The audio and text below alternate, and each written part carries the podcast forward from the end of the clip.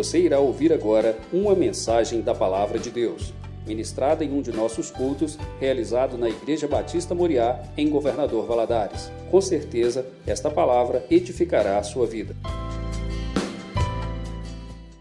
Hoje nós vamos falar de um assunto que, de primeira mão, assim, ele parece ser algo corriqueiro, que todos nós já saibamos, mas a palavra de Deus, ela é tão viva, ela é tão eficaz, que hoje aquilo que parece que trazemos um conhecimento implícito em nós, o Senhor vai nos revelar de uma maneira mais explícita o que está por trás de algumas práticas, de alguns comportamentos que às vezes nós temos, especificamente na igreja, porque nós estamos estudando o livro de Tiago e o texto de hoje ele vai estar falando diretamente para nós, igreja, o corpo de Cristo. Amém? Então eu queria te convidar a abrir a sua Bíblia lá no livro de Tiago, no capítulo 4. O nosso texto hoje são apenas dois versículos. Tiago, capítulo 4, versículos 11 e 12.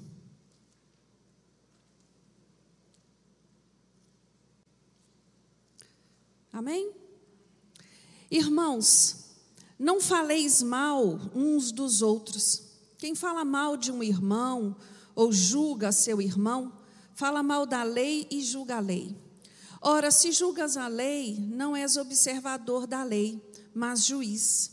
Há só um legislador e juiz, aquele que pode salvar e destruir. Tu, porém, quem és que julgas ao próximo? Ele encerra fazendo uma pergunta bem pertinente, né? Olha para você. Quem você pensa que você é? Quem você acha que você é? Feche os seus olhos agora mais uma vez. Nós já participamos de um louvor tão lindo. E no momento que nós vamos estudar a palavra, nós temos que pedir ao Senhor que nos dê entendimento, porque as coisas espirituais nós entendemos somente através do Espírito.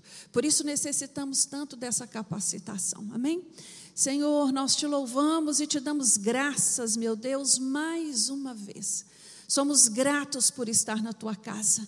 Somos gratos por pertencer à família de Cristo. Somos gratos pela comunhão. Somos gratos pelo teu amor. Meu Deus, e nesta manhã, Senhor, nós queremos nos achegar a ti e te pedir mais uma vez. Nos capacite com o teu Santo Espírito. Abre a nossa mente, nos dê entendimento, nos dê inteligência, nos ajuda, Deus, a entender aquilo que o Senhor quer falar conosco nesta manhã. Deus, que ninguém esteja disperso, que todos tenham sua mente cativa pelo teu Santo Espírito na tua palavra. Eu repreendo no nome de Jesus todo espírito de perturbação deste lugar.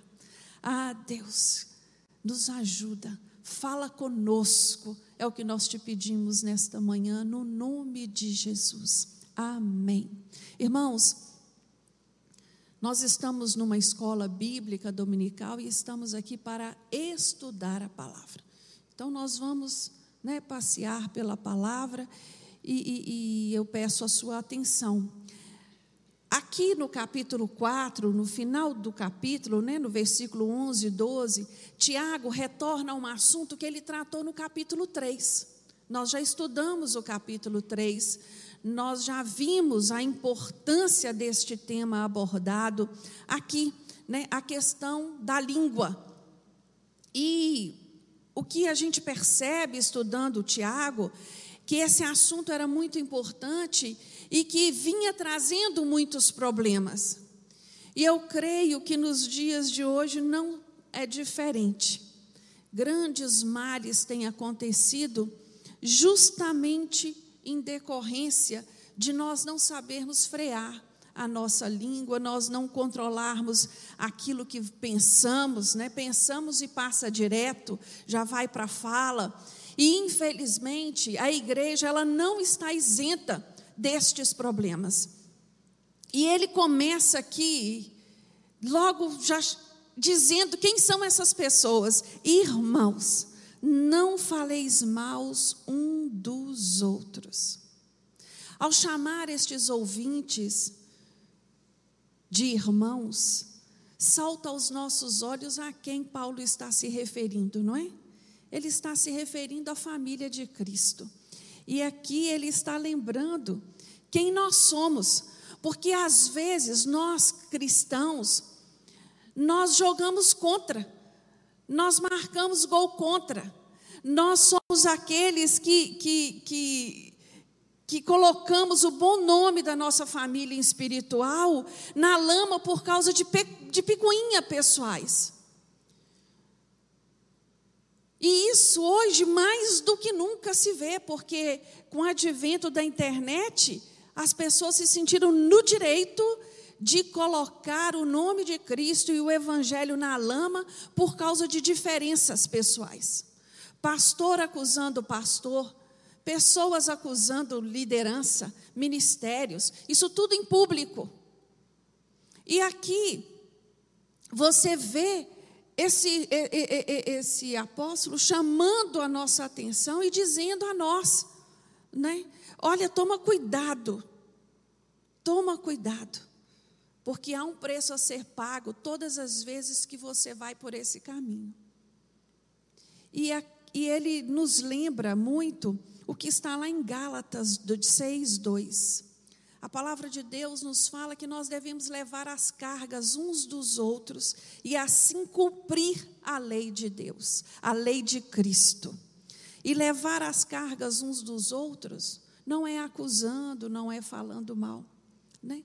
Esse assunto da maledicência me lembra muito uma frase que eu gosto muito que diz assim: o homem que se cala, ele é dono daquilo que, né, do que ele calou. Mas aquele que fala é escravo do que diz. É escravo do que diz. Tem muita gente pensando que, por estar dizendo a verdade, ele tem o direito de dizer da maneira como ele a ele convém. E eu quero que você nunca se esqueça disso. Dizer a verdade da maneira errada não ajuda nada, não corrige nada, não resolve nada, não tem proveito nenhum. Até para dizer a verdade, tem a maneira certa de ser dita. Não adianta ser como muitos aí pensam, ah, mas eu falo a verdade mesmo. Não tem essas pessoas que batem no peito, que são os donos da verdade? Eu falo é a verdade. E aí? Da maneira errada não acrescenta nada, né? Nós crentes devemos fugir desse tipo de prática, desse tipo de postura e desse tipo de pessoas também. Você sabia disso? Nós devemos fugir disso.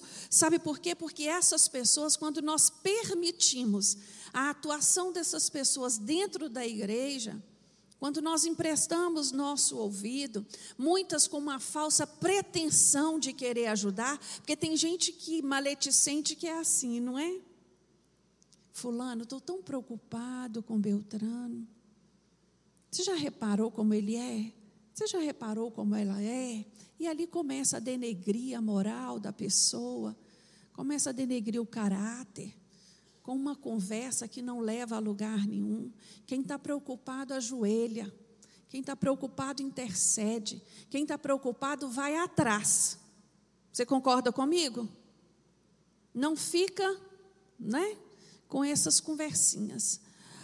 Então, antes de nós entrarmos na raiz do problema, porque é isso que eu quero tratar com vocês nesta manhã. Quais são as, ra as raízes que alicerçam a maledicência? Porque às vezes nós pensamos assim: eu não falo mal, eu não, não tenho esse costume. Louvado seja Deus, se for verdade mesmo. Mas hoje nós vamos entender qual é a atuação, como isso funciona, o que está por trás. E o que este tipo de atitude, esse tipo de postura diz a meu respeito.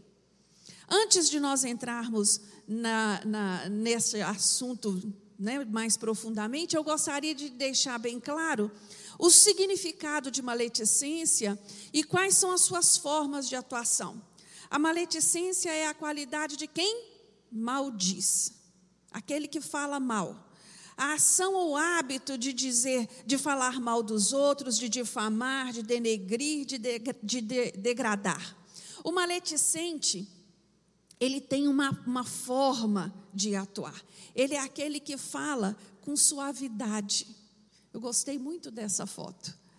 Mas este falar com suavidade aqui não quer dizer que toda pessoa que fala manso, que toda pessoa né, que é mais é, é, comedida na maneira de falar e tudo é maledicente, não. Ele está usando o, essa definição para o maledicente porque ele é normalmente aquela pessoa que chega com aquele jeito mansinho, né, que você nem percebe. Quando você dá por si, é que você vai entender em qual armadilha você caiu. Né? E ele, ele tem sempre uma crítica mordaz, um comentário malicioso, ele está sempre suspeitando é, é, é, do outro, fazendo denúncia caluniosa. Ele vê uma coisa, ele não procura primeiro entender o que ele está vendo, ele já vai logo deduzindo e passando para frente. Esse é o maledicente. Ele está sempre a todo tempo preocupado com a vida do outro com a vida do outro. E isso é muito sério, porque na Bíblia, quando nós olhamos para a Bíblia, a Bíblia não traz o termo pecado no aumentativo e no diminutivo. Pecado é pecado. Mas nós, no decorrer da história da humanidade, nós fomos criando para nós uma lista de pecadinho e uma lista de pecadão. Nós acreditamos que existem pecadinhos menores, que são mais aceitáveis, e existem aqueles pecados maiores. E nessa lista, eu acredito que na lista de pecadinho, a maledicência está lá. Nós não achamos que é algo tão grave ficar comentando da vida do outro, que não é algo tão grave ficar falando da vida do outro. E eu, eu assim, gostaria muito que vocês tivessem em mente não pense você que empresta o ouvido e está isento, porque quando nós olhamos para os componentes da linguagem, os componentes da linguagem eles são formados de que maneira? Um emissor, aquele que emite a, a mensagem, o receptor e a mensagem. Então, o pecado da maledicência vai sempre precisar de um segundo. Mesmo que você não fale nada, mas que você ficou escutando, você está conivente com aquilo ali. O nosso papel é: por que, que você está vindo dizer isso para mim? Aonde você acha que eu gosto desse tipo de conversa? Me perdoe, me desculpa, mas eu não gosto de, desse tipo de assunto. Nós temos que ser é, é, é, é firmes nas nossas posições.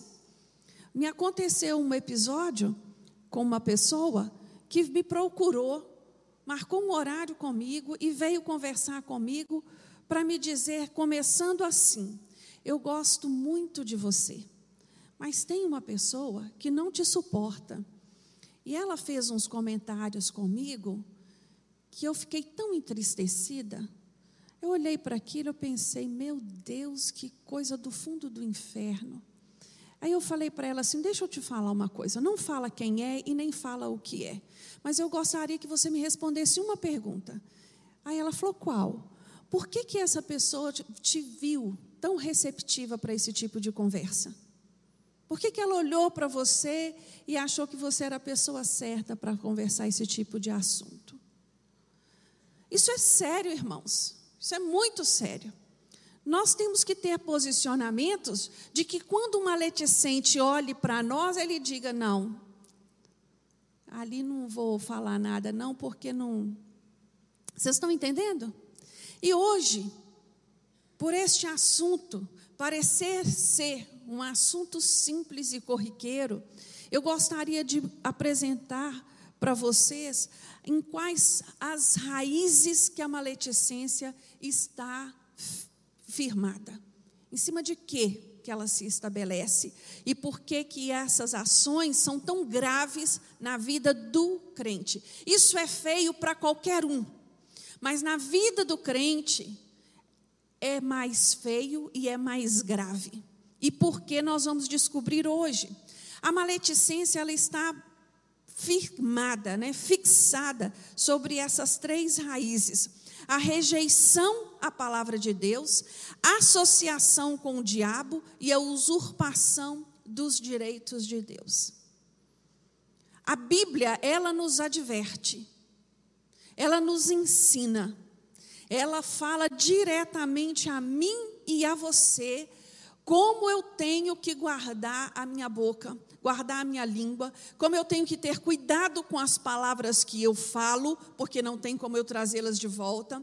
Ela fala como eu tenho que proceder diante dos meus irmãos no meu falar, o como eu devo guardar aquilo que eu penso para mim, e se for valioso demais ter que dizer, buscar a maneira correta como dizer. A Bíblia nos ensina isso, não é verdade? Ela é clara a respeito disso mas eu ainda assim me coloco na postura, me coloco na posição de ir por este caminho. E aí você vai entender hoje que a primeira raiz da maledicência é a rejeição à Escritura. Por quê? Porque quando Tiago quis dizer, quando Tiago diz, né, que aquele que fala mal do irmão ou julga está falando mal da lei, está julgando a lei. A lei é o que, meus irmãos? A palavra de Deus. Ele não está falando aqui de ritos, de, de, de, de, costumes, não. Ele está falando de princípios, de princípios que valem para a minha vida e para a sua até os dias de hoje, e eles não mudaram. Então, quando eu me coloco neste papel, né, de falar mal ou de julgar o outro, esse de julgar então é para mim o mais grave, porque às vezes você está falando de um irmão, de uma irmã, de alguém que caiu, que pecou, mas que, que quer refazer, quer recomeçar. E aí a pessoa diz assim: ah, você toma muito cuidado, porque ali não tem jeito, não. Aquilo ali, você esqueceu já tudo o que ele fez? São esses julgamentos, sabe, que, que, vão, que vão, vão, vão anulando a palavra de Deus e o que é pior, vai ignorando os seus mandamentos, porque o maior mandamento de Deus é qual, irmãos? O amor. O amor. Então, a Bíblia, ela, ela, ela vem nos alertar, né, que quando eu falo mal do meu irmão, quando eu o julgo, eu estou desrespeitando a palavra de Deus. Eu estou desrespeitando a lei de Deus, porque Ele proíbe a mim e a você esse tipo de, de, de, de conversa, esse tipo de, de prática. E é interessante porque não importa se o que eu estou falando é verdade. Não importa se é verdade ou se é mentira. Sabe por quê? O maledicente, ele tira o direito do objeto difamado de se defender, porque ele nunca fala com a pessoa.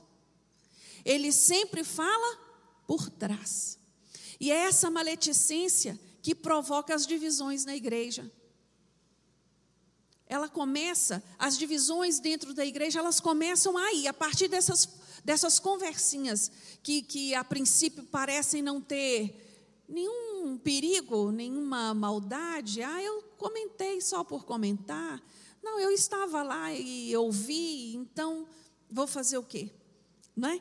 E isso é muito grave porque quando nós vamos lá na carta de Tito, abre a sua Bíblia, lá no livro de Tito, Tito capítulo 3, Paulo está escrevendo aqui a, a, a, a esse filho seu na fé que havia ficado em Creta, na ilha de Creta, para fortalecer as igrejas, para estar formando os, os, os diáconos, os líderes das igrejas ali naquele lugar e ele vai e ele vai falar algo muito pertinente, ele vai aconselhar a Tito quais seriam os deveres dos irmãos da igreja. E ele começa a falar assim: olha, é, é, Tito 2, capítulo 2, ele fala assim: olha, tu, porém, fala o que convém à sã doutrina. Exorta os velhos a que sejam temperantes, respeitáveis, sensatos. Aí ele vai para as mulheres. As mulheres idosas sejam semelhantemente, sejam sérias no seu viver, como convém às santas, não caluniosas, não dadas a muito vinho, mestras no bem. Então poderão ensinar as mulheres mais novas a amar os maridos, e ele vai dando os conselhos, e no final do versículo 5 ele vai dizer assim: Olha, para que a palavra de Deus não seja difamada. Para que a palavra de Deus não seja difamada. No versículo 8 ele diz assim: ó, linguagem sã e irrepreensível, para que o adversário se envergonhe, não tendo nenhum mal que dizer de nós. Vocês estão prestando atenção do valor, de peso que há naquilo que você fala, na sua postura, na sua linguagem, nos diálogos que você mantém com seus irmãos, quando vocês estão juntos, reunidos. Isso é muito sério, para que o diabo não, ele se envergonhe, como eu gosto dessa expressão. Para que ele se envergonhe. E no versículo, no capítulo 3, no versículo 2, ele vai dizer assim, ó, que a ninguém difamem e não sejam briguentos, mas pacíficos, mostrando toda mansidão para com todos os homens. E ele vai mais além, olha, antes nós éramos insensatos, desobedientes, extraviados, servindo a várias paixões, mas quando, porém, se manifestou a bondade de Deus, nosso Salvador, e o seu amor para com os homens. O que quer dizer isso? Essas paixões não funcionam mais para mim. Eu tenho que fechar minha boca. Eu posso até pensar, eu posso até achar, é um direito meu, mas falar, falar só aquilo que edifica, aquilo que vale a pena Nós temos que pensar mais nas coisas que falamos, porque depois de falado, não volta atrás. Já disse, eu posso até pedir desculpas, eu posso pedir perdão, mas eu já disse. Então eu tenho que ter este domínio, esse controle. Né? A, a, a, a rejeição à Escritura, a rejeição à palavra de Deus, é colocar o ser humano acima dela é desobedecer de uma forma tão direta que é desprezar a palavra de Deus.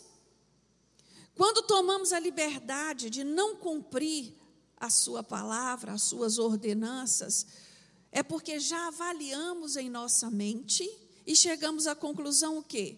Que é desnecessário. Não vale a pena. É desnecessário eu eu eu eu me ater né, a estes princípios e a estes detalhes. Quando Tiago diz assim, né? Tu, porém, quem és tu que julgas o teu próximo? Essa pergunta ela evidencia uma realidade daquilo que somos. A palavra de Deus fala que a nossa justiça é o que, irmãos?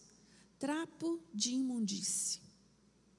Então, quer dizer, o nosso senso de justiça ele é muito pequeno, ele é muito sujo, e que nós não temos a capacidade de julgar ninguém.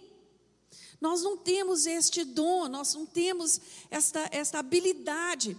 Romanos 8, 33 vai dizer assim: quem tentará acusação contra os eleitos de Deus? Os próprios eleitos?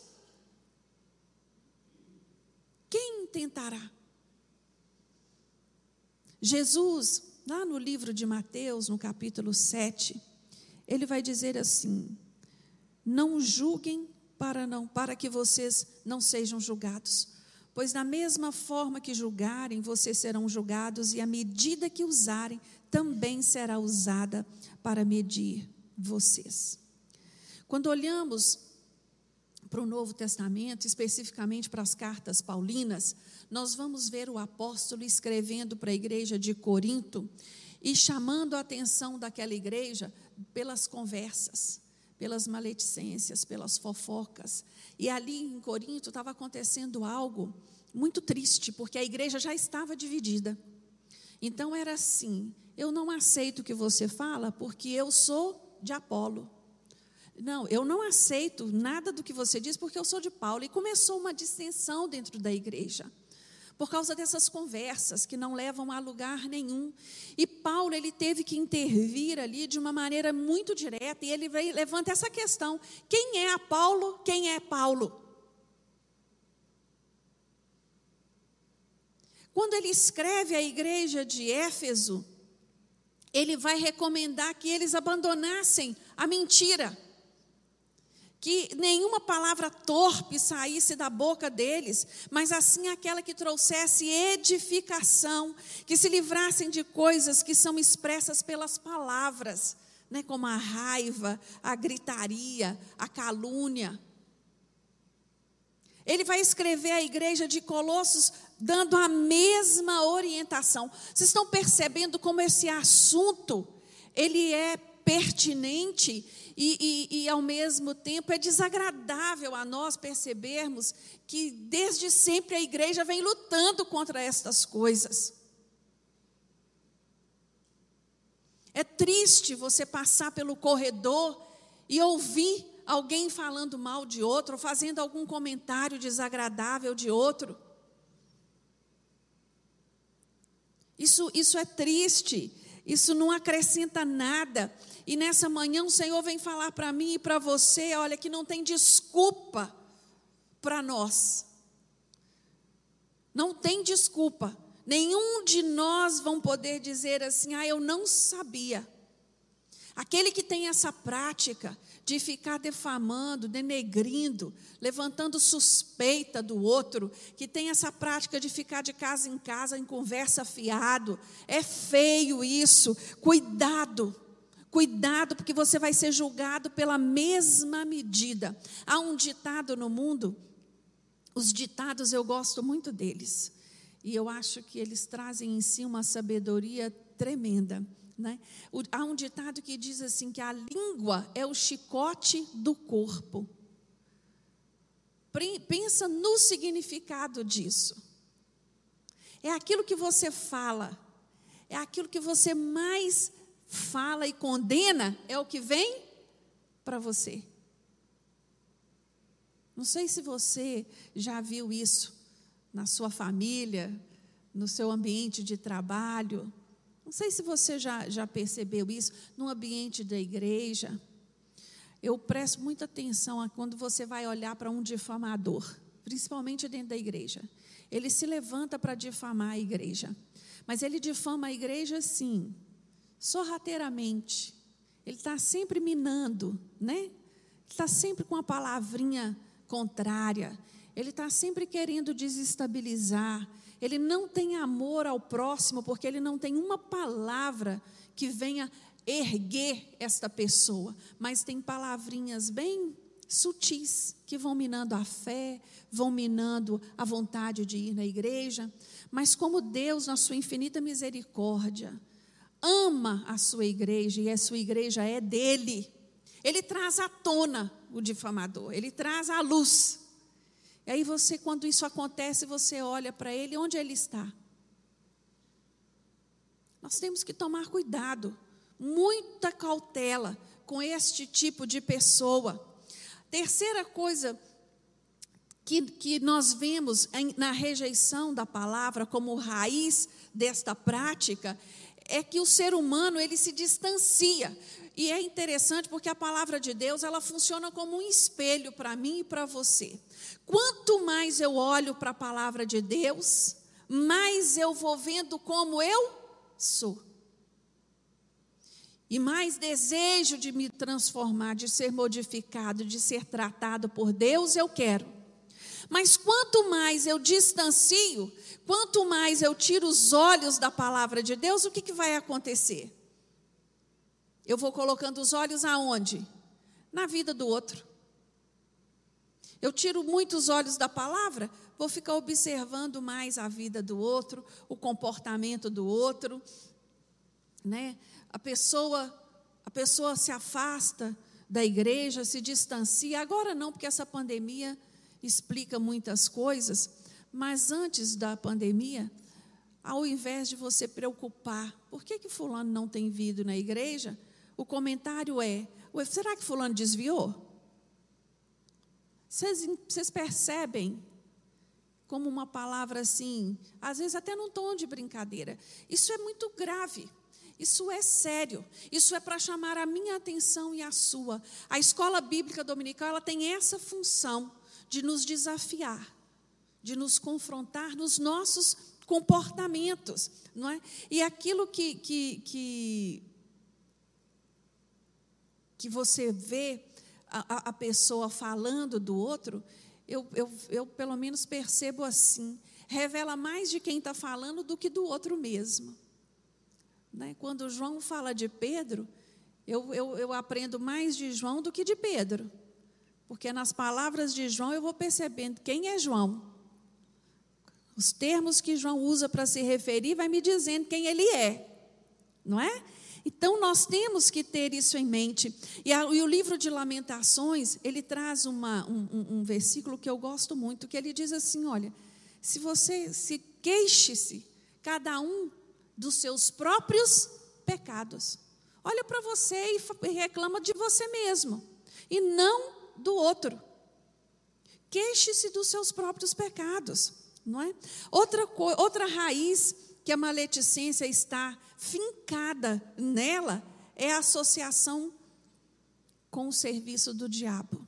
Como isso é grave? Porque nós sabemos que Satanás, ele, ele, ele vive para quê? Para matar, roubar e destruir. E uma das ferramentas de Satanás, desde Gênesis, é a conversa.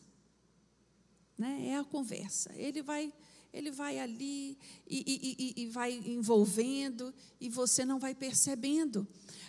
O significado da palavra diabo é caluniador. Caluniador. E ele tem esse papel. O papel dele é esse: simplesmente diminuir, rebaixar, acusar o crente com a intenção de denegrir o crente. Vocês se lembram quando ele vai adiante de Deus e ele vai acusar quem? Jó. Esse é o papel que ele faz. Então nós não, nós não necessitamos nos associar a ele para acusar o nosso irmão, para apontar o nosso irmão, para defamar, para denegrir o nosso irmão. Todas as vezes que eu me coloco nesse papel, é essa função que eu estou exercendo, uma associação com o maior inimigo da minha vida. Apocalipse 12, 10 diz que o diabo é o acusador dos irmãos. Lá a palavra de Deus nos fala assim: Então ouvi uma grande voz no céu que dizia: Agora é chegada a salvação, a força, o reino do nosso Deus e o poder do seu, do seu Cristo, pois já o acusador de nossos irmãos foi lançado fora, o qual diante do nosso Deus os acusava de dia e de noite. Você não precisa se prestar a este papel. 1 Timóteo 5,14 diz que o nosso adversário ele é maledicente. Quero, pois, que as mais novas se casem, tenham filhos, sejam boas donas de casa e não deem motivos ao adversário para falar mal delas. Primeiro, é, é, é Apocalipse 13, 6 nos diz que o diabo ele é difamador, o nome de Deus e o seu, do nome de Deus e de seu tabernáculo, e abriu a sua boca em blasfêmias contra Deus, para blasfemar do seu nome, do seu tabernáculo e dos que habitam no céu. Entendeu aí qual é a função dele? Ele precisa da sua associação? Nós precisamos nos prestar a esse tipo de conduta? Nós precisamos nos colocar nesse tipo de função? Não. Nós temos que buscar sempre de Deus equilíbrio nas nossas palavras. O diabo é ele que fala mal de Deus. E ele, e ele fala mal de Deus para quem? Para os homens. Ele está sempre tentando distorcer aquilo que Deus disse. Quando olhamos para o diálogo de Eva com, com a serpente, aquele diálogo ele traz tantas verdades para a nossa vida. Já até desmiucei ele um pouquinho com os alunos do curso de teologia. Vale a pena você parar para prestar atenção naquela conversa. Quando a serpente faz uma pergunta para Eva, ela, ele lança ali uma fofoca. Ela pergunta, aquela serpente fala: É assim mesmo? Será que foi desse jeito mesmo que foi dito? E nós, mulheres, gostamos muito de conversar. Isso é uma característica que Deus colocou em nós. Mas nós temos que tomar cuidado com as nossas conversas. E ela, quando escuta aquilo, ela mais que depressa diz: Não, não, não foi assim não. Além de dizer o que Deus disse, ela ainda acrescentou mais um detalhe: não pode comer e nem tocar. E aquilo ali foi envolvendo aquela mulher, ele foi distorcendo a fala de Deus, e assim é até os dias de hoje. Até os dias de hoje. Hoje, então, mais do que nunca, ele tem tentado distorcer a palavra do Senhor. O que não falta é, aí são homens, mulheres, dizendo: não, a Bíblia está desatualizada. Nós vivemos num contexto diferente, nós vivemos em uma época diferente, nós vivemos num momento diferente. Então, por isso, nós não podemos levar tão ao pé da letra. Isso é mentira de Satanás. A palavra de Deus nos diz que tudo que está aqui está aqui para a nossa salvação. O mundo pode até ter mudado, pode até ter evoluído tecnologicamente, mas o homem continua o mesmo. A sua essência, a sua tendência é a mesma. Então nós temos que estar atento e cuidadosos com esse, com esse, com esse, com esses assuntos, os quais vamos vendo Satanás difamando a palavra. E para que eu tenha capacidade, tenha condição de defender a palavra de Deus, eu tenho que conhecer esta palavra. Eu tenho que ter domínio do que está escrito aqui. Eu tenho que ter entendimento, eu tenho que ter vivência da palavra de Deus para ter argumento quando eu me deparar com determinados questionamentos como Eva teve. O diabo, ele fala mal dos homens para Deus. Como eu citei, a, né, a, o, o, ele conversando com, com Deus e Deus falando com ele: Observastes o meu servo Jó? E ali Deus fala: um homem íntegro, reto e temente a mim. Na hora Satanás fala: ah, ele é isso tudo porque ele tem tudo, ele não tem dificuldade, ele não passa por nenhum problema, né? ele tem uma vida boa. Toca na, naquilo que ele tem para ver se ele vai continuar sendo isso tudo mesmo. Então, ele levanta ali uma calúnia, uma calúnia daquele, daquele servo de Deus, e você acha que hoje em dia não é assim? Todas as vezes que nós levantamos a bandeira de Cristo, nós estamos rodeados de testemunhas, nos observando o tempo todo até aquelas que você nem sabe que estão te observando. Estão te observando e estão buscando algo para falar, algo para dizer. E nós devemos estar atento ao nosso testemunho. Eu, eu concluo nesse, nessa descrição né, do diabo que a maledicência é a especialidade dele. Ninguém faz isso melhor do que ele. Ele, a, a, a, função dele, o destino dele é esse: é procurar defeitos nos homens, procurar defeito até onde não tem. Já aconteceu isso com você? De você falar de alguém e falar assim, gente, eu gosto tanto de Fulano, Fulano é tão assim, assado, e a pessoa dizer assim, não é isso tudo também não. Ele tem aquele jeitinho dele, mas aquilo é pura. Poxa vida, meu Deus, Jesus não morreu na cruz à toa, não.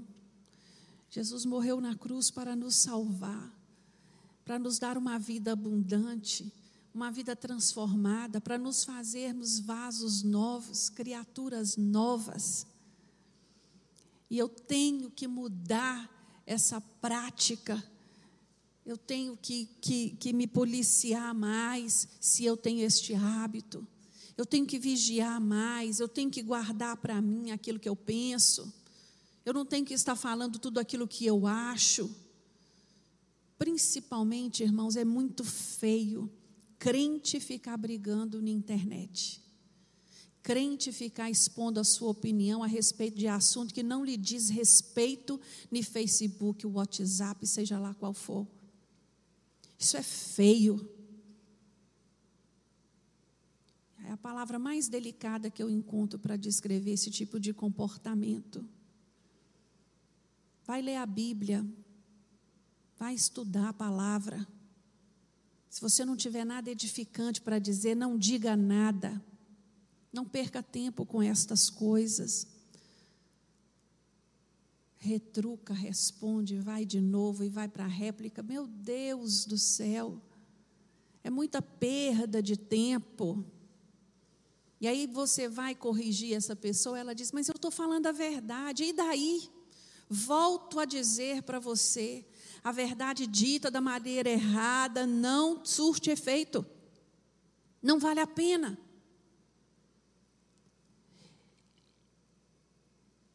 Como nós estávamos voltando aqui, né, para o nosso assunto, o diabo, a essência dele é a maledicência. Então, o maledicente não precisa necessariamente encontrar um mal em alguém para questionar a bondade, para questionar a idoneidade, para questionar o, o próximo.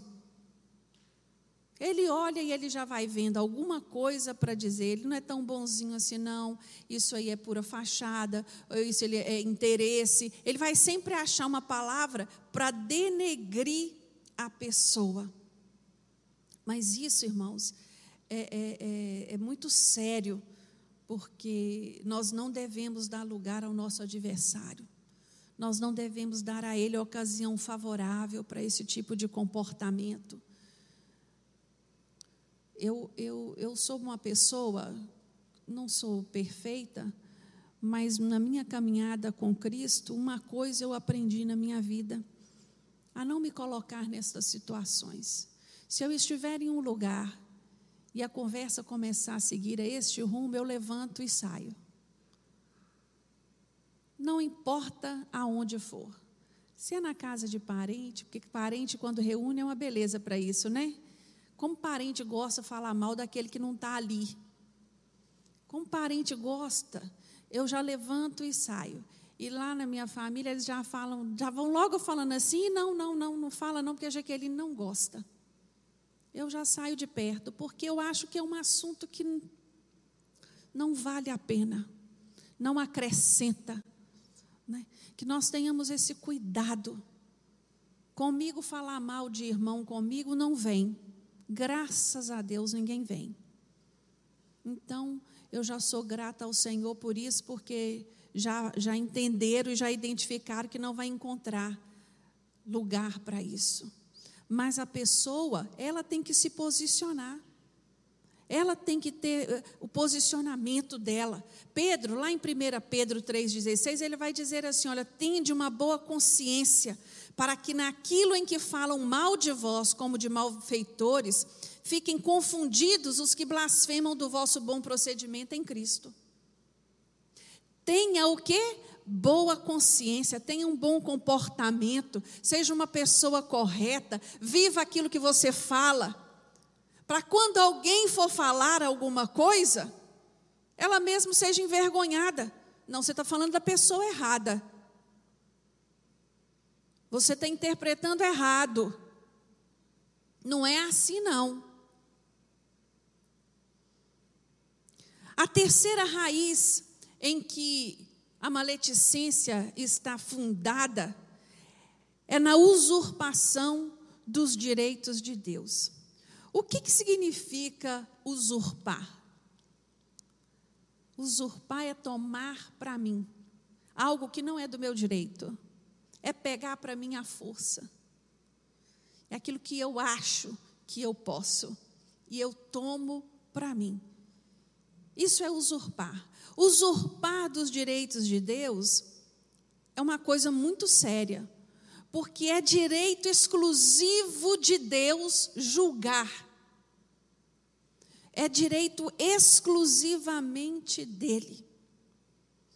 E quando Tiago, ele proíbe não só falar mal, mas como também julgar o irmão, ele vai deixar bem claro que a quebra de qualquer uma das duas é a mesma coisa. E que isso, quando eu faço isso, eu estou trazendo para mim algo que não me pertence. Eu estou usurpando de uma função que pertence somente a Deus, o único legislador, porque Ele é o único capaz de perdoar e capaz de destruir. Eu, o meu julgamento não muda em nada a vida do outro, não acrescenta nada na vida do outro. Então, eu tenho que ter muito claro isso comigo, porque quando eu, eu, eu participo dessa conversa maledicente, eu não só estou me associando ao diabo, mas também eu estou usurpando de Deus um direito que é dele. Me colocando numa posição de legislador e eu não sou.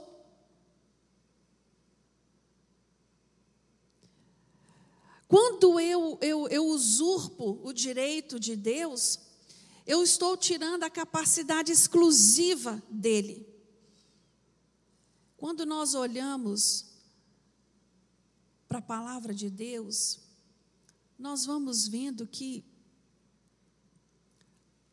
quando eu olho para a vida de um irmão, e eu detecto algum mal ali, porque, né, infelizmente, nós somos limitados e nós temos os nossos erros, as nossas dificuldades, as nossas debilidades vamos dizer assim.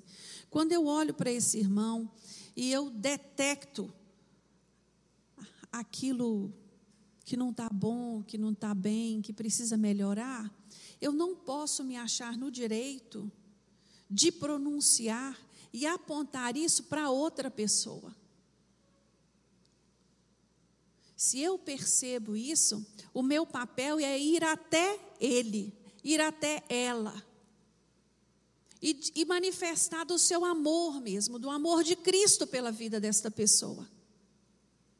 E não se isentar disso, porque hoje, às vezes, falar do outro é muito mais fácil do que ir até ele, emprestar o ouvido para ouvir, emprestar o ombro para chorar, estender a mão para ajudar. Quando eu me preocupo verdadeiramente com meu irmão, quando eu percebo que tem alguma coisa errada, eu vou até ele e não fico pronunciando esses problemas a outros. Né?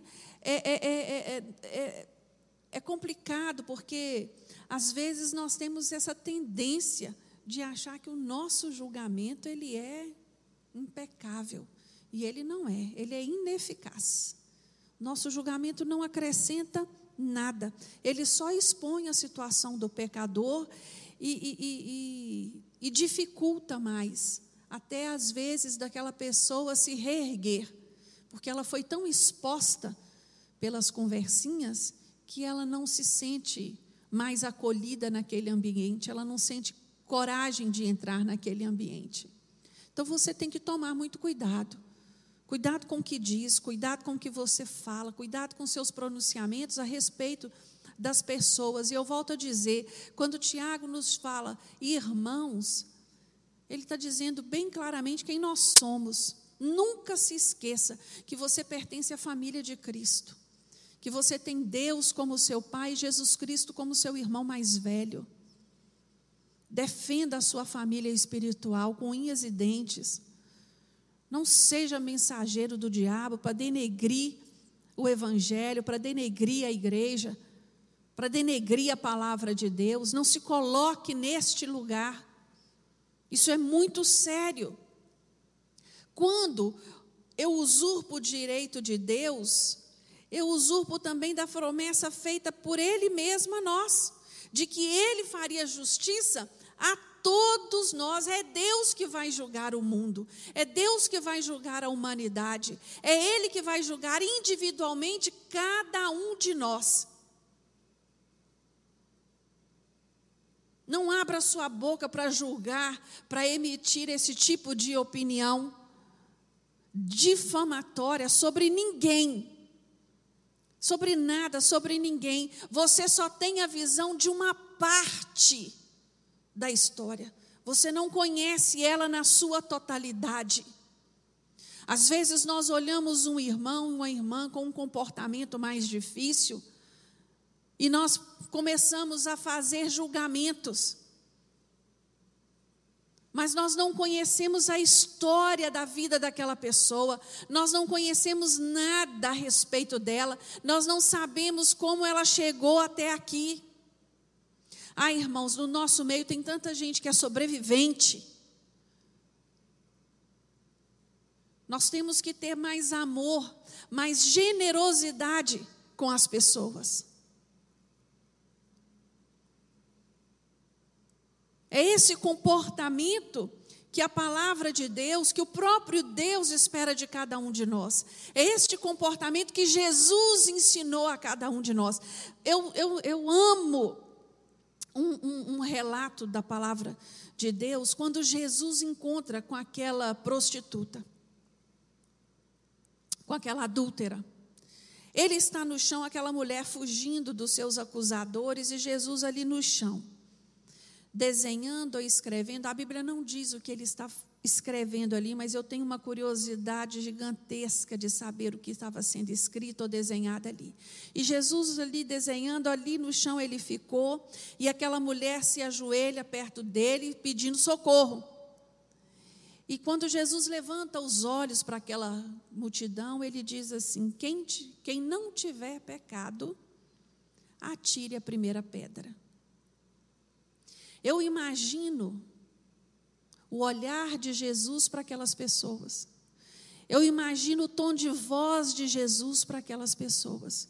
E a Bíblia diz que um a um foi largando a sua pedra e foi embora. E quando aquela mulher deu por si, ela estava só ela e Jesus. Jesus não, não sabia o que ela tinha feito? Sabia. Ele sabia. Jesus não sabia que o pecado que ela havia cometido era punido por morte? Sabia. Mas Jesus olhou por aquela mulher com um olhar de misericórdia. Jesus deu a ela uma outra oportunidade, deu a ela mais uma chance. Jesus disse a ela: Vai, minha filha, que os seus acusadores já foram embora. Eu fico assim, Jesus não ensinou só com palavras. Jesus nos ensinou mais com as suas atitudes, com as suas práticas, do que com as suas palavras. E são para essas atitudes, para essas ações que nós devemos ter sempre os nossos olhos voltados. Quando, quando você ver alguém debilitado na fé, capengando, peça ao Senhor um olhar de misericórdia. Peço ao Senhor uma palavra de amor. Peço ao Senhor uma palavra que edifique. Estenda a mão. Não aponte o dedo. Ajude nessa caminhada. Essa caminhada não é fácil. Deixa o Senhor te usar como canal de bênção nessa terra, porque é para isso que Ele chamou a mim e a você. Eu queria trazer para você um lembrete nesta manhã. Lembre-se que a boca fala daquilo que o coração está cheio. Paulo ele nos adverte que nós devemos trazer sempre em nós tudo aquilo que é de boa fama, tudo aquilo que é bom, que é aquilo que é agradável, aquilo que edifique. Preste atenção nas suas palavras, viu, meu irmão, minha irmã, você que está nos assistindo. Preste muita atenção nas suas palavras. Comece a observar aquilo que você tem dito. Aquilo que você tem dito tem revelado, vai revelar aquilo que está aqui. Outra palavra que eu gosto muito, que nos diz assim: olha, pois quem quiser desfrutar a vida e ter dias felizes, refreia a língua do mal e os seus lábios não falem engano. Meu irmão, você quer ter uma vida feliz? Fica mais calado. Provoque menos. Evite levantar discussões infundadas. Guarda para você o que você pensa. Eu gosto demais quando Pedro diz isso. Aquele que quer viver feliz, você quer desfrutar uma vida feliz? Refreie a sua língua. E por último, eu queria trazer uma palavra que está lá em Provérbios 16, 24, que nos diz assim: As palavras agradáveis são como um favo de mel, são doces para a alma e trazem cura para os ossos. As palavras agradáveis são como um favo de mel. Quando você for orar de manhã, fala com o Senhor: Senhor, me dê palavras agradáveis. Senhor, que as minhas palavras sejam curadoras. Senhor, me dê palavras que sejam doces como mel. Oh, meus irmãos, a gente não nasce pronto. Por isso que eu digo sempre: ore, peça ao Senhor, peça que Ele te capacite, peça a Ele para tirar de você todo e qualquer pré-julgamento que você tenha. Peça a Ele mais compaixão, mais misericórdia para com seus irmãos que o Senhor possa te fortalecer, viu? Às vezes a gente trata de um assunto assim, que parece uma coisa simples, mas na prática do dia a dia não é. É um exercício aonde eu me determino, eu determino para mim fazer. Isso não é espontâneo, não. Isso leva tempo de, autovigilância, de autocontrole, de domínio próprio de policiar os pensamentos, de policiar as palavras, escolher as palavras certas para dizer aquilo que tem que ser dito. Não vale a pena ofender nem magoar ninguém. Não acrescenta nada. Amém? Vamos ficar de pé? Você já ficou um bom tempinho sentado.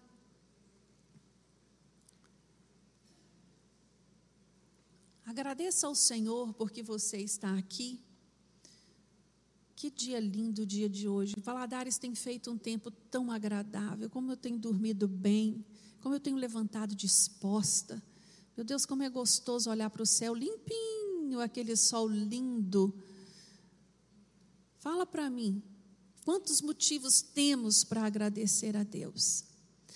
Senhor nosso Deus, nós queremos te agradecer, meu Deus, por este tempo estudando a tua palavra.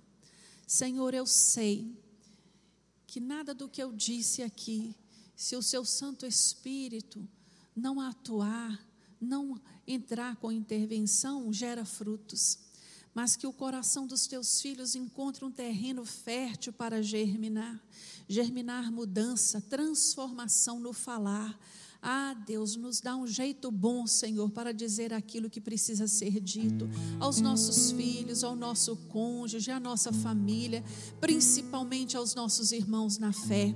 Queremos ser, Senhor, pessoas agradáveis, queremos ser pessoas felizes, por isso nos ajude a refrear a nossa língua. Queremos ser, meu Deus, ter em nós palavras doces que curem a alma e os ossos das pessoas.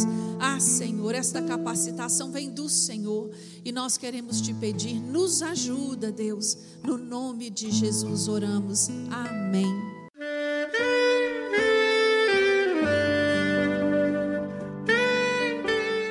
Querido amigo, Deus se interessa por você. Ele conhece as circunstâncias atuais da sua vida.